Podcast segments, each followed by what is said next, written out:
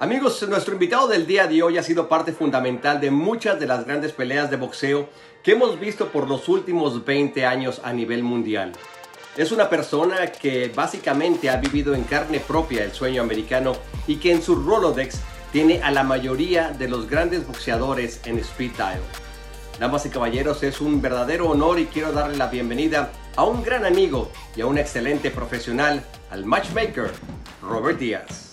Mi estimado Robert, un verdadero placer que estás con nosotros eh, el día de hoy y realmente es impresionante lo que has logrado en el mundo del boxeo y en tu vida personal también. ¿Cómo comenzaste con todo esto del boxeo, siendo de un probation officer eh, a, ser un matchmaker? Bueno, Ricardo, primeramente muchísimas gracias por el tiempo, por, por la invitación. Desde niño me gustó el box, mi papá me inculta el boxeo, eh, en la casa era comidas, fiestas, música y boxeo. Los fines de semana, siempre las peleas, eh, desde que yo me acuerdo, ver a Salvador Sánchez, mucho antes de Julio César, eh, ver los fines de semana esas peleas grandes y luego, obvio, la época de Julio, era parte de nuestra vida, eh, los sábados de boxeo, de, la arena, coliseo, todo. Yo caigo al mundo del boxeo ya en, en el trabajo profesional por mucha suerte. O sea, ahora sí que es el The American Dream, el Dream Come True por fortuna conozco a Marco Antonio Barrera en un mall de San Diego y yo era súper fan de Barrera, súper fan de Barrera. Esto, él viene de la derrota de Junior Jones. Entonces yo me acerco eh, realmente como fan, pero como ánimo de que, hey, todavía hay mucho que dar, no te desanimes, tú vas a regresar, eres de los grandes. Pedí autógrafo, acuérdate que en ese tiempo no había celular, las cámaras en celulares. Entonces, corriendo por todo el mall buscando algo de box, porque si era de béisbol, pues tenía que ser un bat, una bola, un guante que me firmara. Si era de fútbol, pues un balón. O... Corro todo el mall, no encuentro nada de box. Entonces lo sigo, parecía como un stalker, la verdad, eh, esperando lo que pasara. Vuelve a pasar, me la acerco, si te doy mi dirección, ¿será posible que me mandes algo firmado? Y Marco me dice, sí, claro, dame tu dirección. Obvio, saco ya la, el papelito ya con todos los datos, todo aquí está. Pasan semanas, pasan meses y un día me llega un paquete por correo con la playera, con una foto de estudio, con una nota, mantente en contacto, o sea, Hicimos a través de los años una amistad muy grande. De hecho, el amor por el box ya existía. Ahí conozco otra etapa, eh, la del boxeador, lo que es irte al campamento, lo que es estar sin la familia, estar sin las comodidades, lo que es entrenar, la soledad, el corte de peso, todo eso aprende uno y dices, wow, como fan no sabes todo lo que viven. FinHabits, la app que te ayuda a desarrollar mejores hábitos financieros. Con FinHabits puedes comenzar a invertir desde 20 dólares a la semana y es muy sencillo. Tienes la flexibilidad de hacer depósitos y retiros cuando tú quieras. Descarga FinHabits desde tu teléfono móvil y sé parte de la app financiera en español más confiada en los Estados Unidos.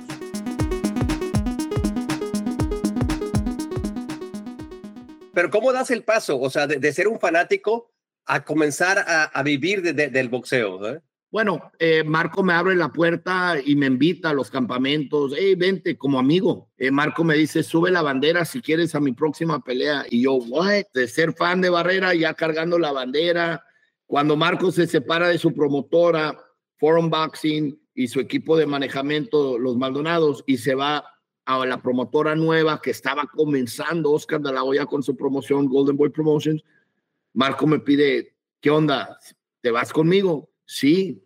Órale, pues empieza a negociar. Negociar el contrato de Marco Antonio Barrera con Golden Boy Promotions. Y pues ya, estaba el contrato, ya estaba el contrato hecho, ah. pero pues, hey, tú encárgate y habla con ellos de las peleas, con quién, con esto, con lo otro, las bolsas, negociar las fechas, todo. O sea, dices, ¿cómo? No es como que estés agarrando, y no es por minimizar, pero no es como que estés agarrando un chavito de cuatro rounds, un debutante, y digas, vamos a aprender juntos. Correcto, ya era Marco Antonio Barrera. Era Marco Antonio Barrera, un ex campeón del mundo de, dos divisiones, o sea, ya era una estrella. Entonces dices, ¿y si la riego y le jodo su carrera?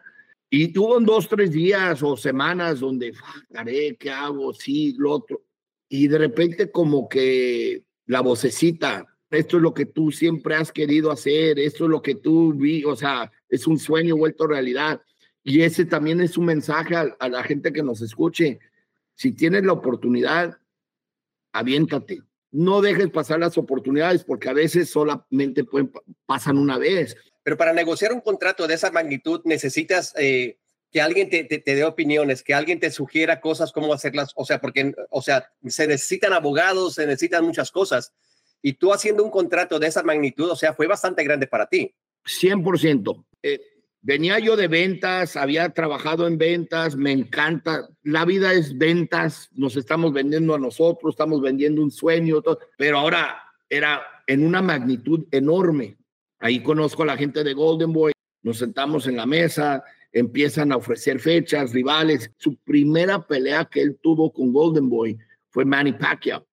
Esa pelea cuando yo entro con Marco ya estaba hecha, ya estaba lista, ya estaba pactada, era el debut de Barrera con Golden Boy y pierde. Yo pensé que ahí Marco se iba a retirar y ya no iba a continuar y pues ya, no, no, no, no, hay que hacer una pelea y quiero un zurdo y quiero demostrarles que no perdí por zurdo, perdí por muchas cosas, hubo mucho en esa pelea, la demanda, eh, los incendios, eh, todos los días abrías un periódico que su vida estaba en peligro, era demasiado para él. Y aparte, pues un monstruo que estaban haciendo enfrente de nosotros, que es Manny Pacquiao. Pierde. Y en ese momento pensamos, puta, nos va a cortar de la olla, se acabó el contrato, ahora tocar puerta. Y no, continuó la relación, continuó eh, la sociedad. Y... Robert, que estás negociando las peleas de, de Marco Antonio Barrera con Golden Boy. ¿Negociar solamente la cuestión del dinero o también eh, los, la cuestión del campamento, los entrenadores, eh, los sparrings, todo eso? ¿O ¿Eso va incluido? ¿Cómo está la onda? Pues eso, lo de los sparrings y todo nos tocaba a nosotros como equipo. Obvio, pues hay veces que de repente eh, la promotora puede sugerir, hey, tenemos este muchachito en el establo, si quieren lo pueden contratar y todo, pero eso ya es más del equipo boxístico, del entrenador, del, del equipo de box, a quién trae, a quién no. Eh, con Golden Boy se negociaba las fechas, los rivales y pues las bolsas. En la, en la época que Oscar, eh, Marco está con Golden Boy, hicimos como 10 peleas, fueron dos con Juárez, la de Eric Morales, Fana. Eh, hubo, tuvo una gran carrera con Golden Boy y pues decide buscar por otro rumbo y básicamente ya Marco estaba por retirarse. Yo pensé regresarme de probation officer, lo que estaba haciendo previo, y me habla Golden Boy, me habla Eric Gómez y me dice, ¿qué vas a hacer? Pues yo tenía, ya en ese momento, por Marco, que me abre la puerta, yo tenía un par de peleadores de cuatro o seis rounds que se me habían acercado. Y eso pasa cuando ven, estás trabajando con el ídolo, pues llegan chavitos a buscar también sus oportunidades. Pero yo dije, eh, de full time me regreso de probation y me dice Eric, vente a trabajar con nosotros, te ofrecemos trabajo aquí en Golden Boy. Golden Boy venía ya en un crecimiento rápido, este, firmando talento nuevo y, y como mi asistente haciendo peleas.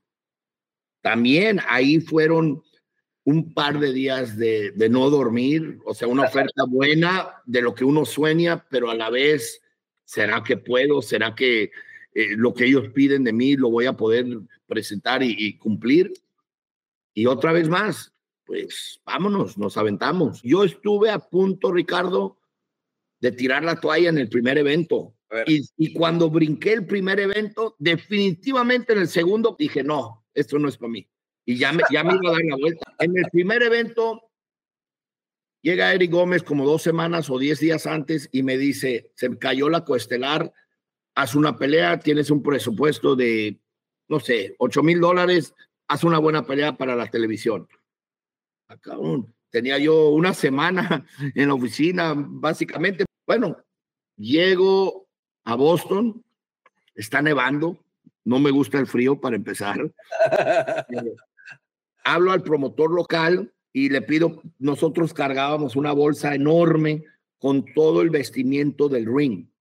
Entonces le hablo al promotor local, hey, este, ya llegué, yo me fui solo, nadie me llevó, mira, esto es lo que vas a hacer, así se va a hacer las cosas. No, te toca Boston, ve para allá, están los teléfonos de la gente con las que vas a trabajar y solito. Nadie te estaba enseñando cómo era, qué, qué tienes que hacer. ¿eh? Exacto. Y yo dije, bueno, pues vámonos.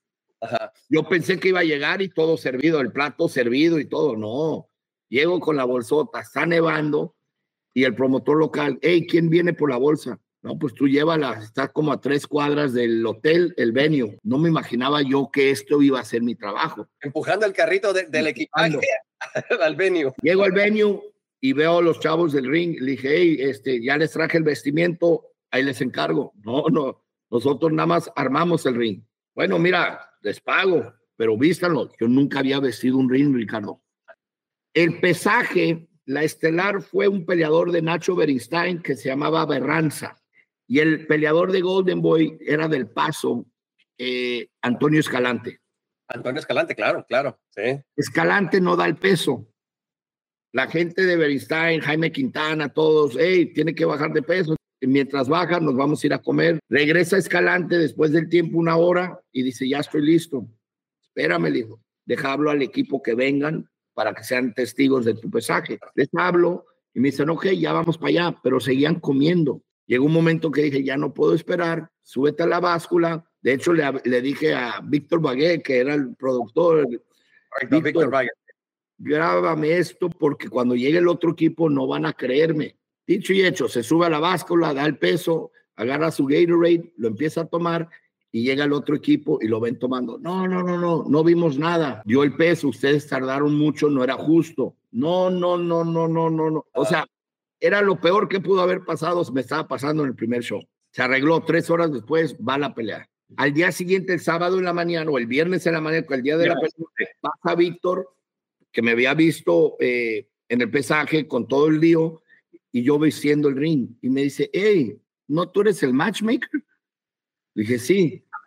¿Y también vistes el ring? Pues sí, no me quedó otra. Y ahí estoy. Tuve como cinco horas visando el ring porque nunca lo había hecho. Acaba la función muriéndome de hambre. Llego al hotel, el restaurante ya había cerrado, no había comida. Yo estoy en la arena desde la una de la tarde, ya son las once de la noche, todo cerrado y todo. Y yo, no hay room service, no hay nada, no había Uber Eats, no había nada. O sea, vete a tu cuarto a dormir.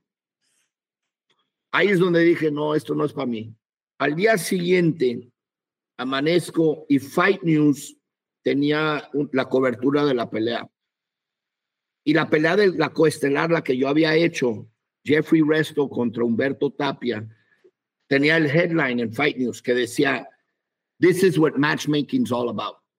There you go, man. ¿eh? Y siendo mi primera pelea de que hice en mi vida, en mi carrera de Golden Boy, me dio el, el, el comfort de que sabes que sí es para ti. Y eso me dio la fuerza y la energía de seguir adelante. Y fueron, digo, de ahí fueron 15 años. En el boxeo se mueve muchísimo dinero. Los boxeadores, hay boxeadores que ganan mucho dinero.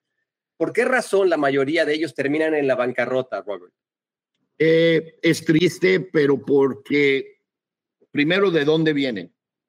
Vienen de principios muy humildes, vienen de los barrios, vienen de los gueros, vienen sin mucha escuela. el alrededor eh, el fake amigo. Eh, hay muchísimos en el boxeo. Muchísimo vividor. Eh, que por qué, por inversiones o algo para ganar dinero de ellos, mira, invierte aquí, no tienes que hacer el trabajo y el día de mañana abusan de ellos. Al boxeador llega un momento que le gusta la atención, la fama, los amigos, ellos no los ven como falsos. Es una de las razones que muchas veces regresan al boxeo tenemos el, pensamiento que cuando el boxeador regresa es por la necesidad de dinero. En muchos casos sí, pero también hay casos que regresan porque extraño el aplauso, extraño el reconocimiento, porque regresan a cuando estaban más jóvenes o en su momento y, la gente los, los quiere. Eso también extrañan a veces. Este, pero los falsos amigos, las malas inversiones, la, la falta de educación en el sentido de cómo invertir para el futuro, para el mañana, es triste porque lo ves una y otra vez. Grandes campeones, grandes guerreros que ganan tanta fama y dinero, pero lo que pasa es que nunca crees que se va a acabar. Entonces, así como entra, así sale. Ahora puedes monitorear tu cuenta bancaria vinculada a FinHabits con Money Insights, una herramienta que te envía alertas a tu móvil para que cuides mejor tu dinero. Descarga nuestra app en tu teléfono móvil para que comiences a administrar tus alertas.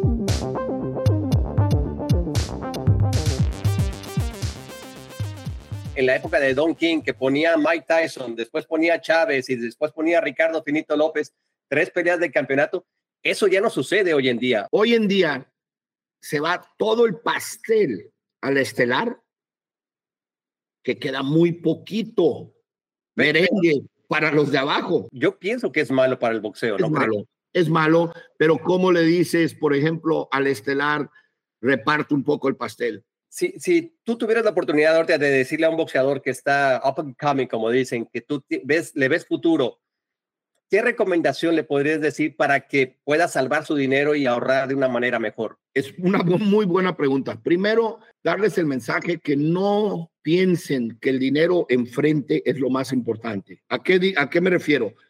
Mucho jovencito llega ahorita, muchos equipos, y queremos firmar, queremos hacer lo que estamos ejerciendo, pero necesitamos un bono muy grande. Que sepan que nadie va a regalar dinero. Si te dan un adelanto, es un adelanto. De alguna manera u otra la van a recuperar. Que es mejor una estructura a largo del contrato, que vayan veniendo los bonos en lo que tú vas ganando, en lo que tú vas construyendo tu carrera. Si tú haces tu trabajo, si tú ganas campeonatos, si tú ganas peleas, el dinero va a venir. ¿Qué pasa muchas veces? Hay una entrada muy grande al principio, le quita el hambre al muchacho. Todos dicen, no, no, no, no, no, es para que yo mira, compro casa, compro, te quita el hambre. Tienes toda la razón, eso, y, eso, y eso ha pasado muchísimo, que los boxeadores se ve que tienen un gran futuro, les pagan bien y comienza la decadencia. Aparte, no hay nada más importante que actividad para un boxeador joven. Eh, le decían a los boxeadores, mira, pelea una vez al año para no recibir tanto golpe, para, para, para que tu, tu carrera sea duradera, mientras que ese de allá está peleando seis veces al año y está ganando lo mismo que tú. Es, es mejor en una pelea ganar lo que ellos ganan en seis. ¿Y qué pasó a través de los años? ¿Qué empezó a pasar? La gente se olvidaba del que pelea una vez al año. El que pelea una vez al año se metía en muchos problemas porque tiene demasiado tiempo entre pelea y pelea.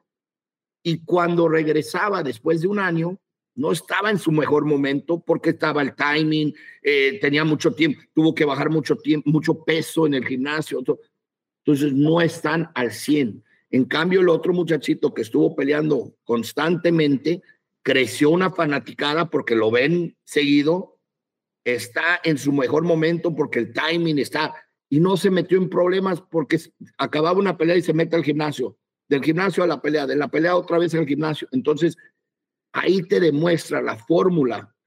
El dinero viene con el tiempo. Canelo es un buen ejemplo. Canelo no era de que deme bono y deme esto y démelo. No, no, no.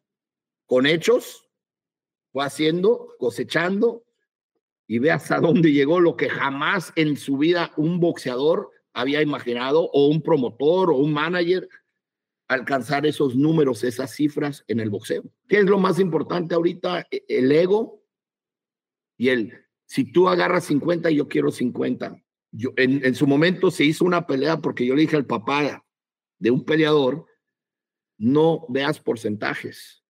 No, es que mi hijo se merece. No veas porcentajes de dinero. Este, este, que fue gran campeón, él quería para su hijo el 50-50, porque con otro rival, Triple G, su hijo podía agarrar 50-50. Sí. Yo le dije, pero el 50-50 aquí no es lo mismo que el 50-50 aquí. Tu hijo va a vender la pelea de Triple G y no va a ser lo mismo. Entiende, afloja aquí un poquito, porque aquí es más el 40, es más el 70. Entonces, ya cuando empezamos a hacer números y a demostrar y todo, y vieron, el ego es el porcentaje. Lo inteligente es cuánto es ese porcentaje que equivalente a cuántos dólares. tengo que decirle a la, a la gente que hace, hace un par de semanas estuvimos en Monterrey, me tocó trabajar contigo en Monterrey. Y Robert, la verdad que me dio muchísimo gusto el respeto que la gente tiene para ti. O sea, la gente te reconoce tanto el respeto que te da donde quiera que te vean. ¿eh? Carlos, eso no tiene precio. Eso, eh, ahora que me, me, pues llegó el, ahora sí que el, último campanazo de mi carrera con Golden Boy fueron 15 años, ahora sí como una pelea de box, 15, 15 rounds. Eh, la verdad, ahí es donde yo me di cuenta eh, lo que uno hace cuando es reconocido por el boxeador, cuando es reconocido por el aficionado, cuando, mira, me llegaron muchísimos textos, muchísimos mensajes eh, de apoyo, de cariño, de eso y sí, sí, y te lo digo, o sea, no me esperaba tanto. Te das cuenta que a través de los años, cuando haces las cosas con cariño, con pasión, con ganas, tiene su recompensa.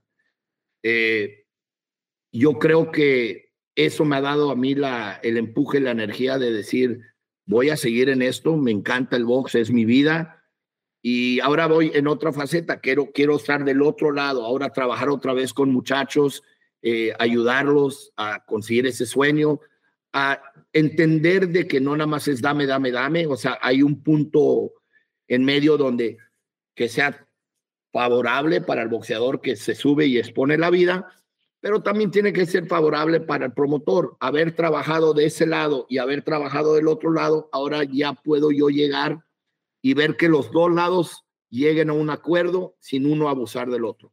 Claro, eso te da una perspectiva completamente diferente. Mi estimado Robert, muchísimas gracias, de verdad te agradezco en el alma el haber estado con nosotros eh, en este podcast. Te deseo lo mejor. Un abrazo, cuídate, se te quiere. Igualmente. Las opiniones o declaraciones expresadas por el anfitrión o sus invitados son responsabilidad del autor y no necesariamente reflejan la posición de FinHabits y son únicamente las opiniones y la responsabilidad de la fuente original que las expresa. El contenido de este episodio es solo para fines informativos, no debe de tomarse como una asesoría legal, de inversión o comercial, ni debe ser utilizado para evaluar inversiones, ni debe utilizarse para evaluar ninguna inversión o valor. No está dirigido a ningún inversionista o posible inversionista de FinHabits. Para obtener más información, consulte finhabits.com diagonal legal.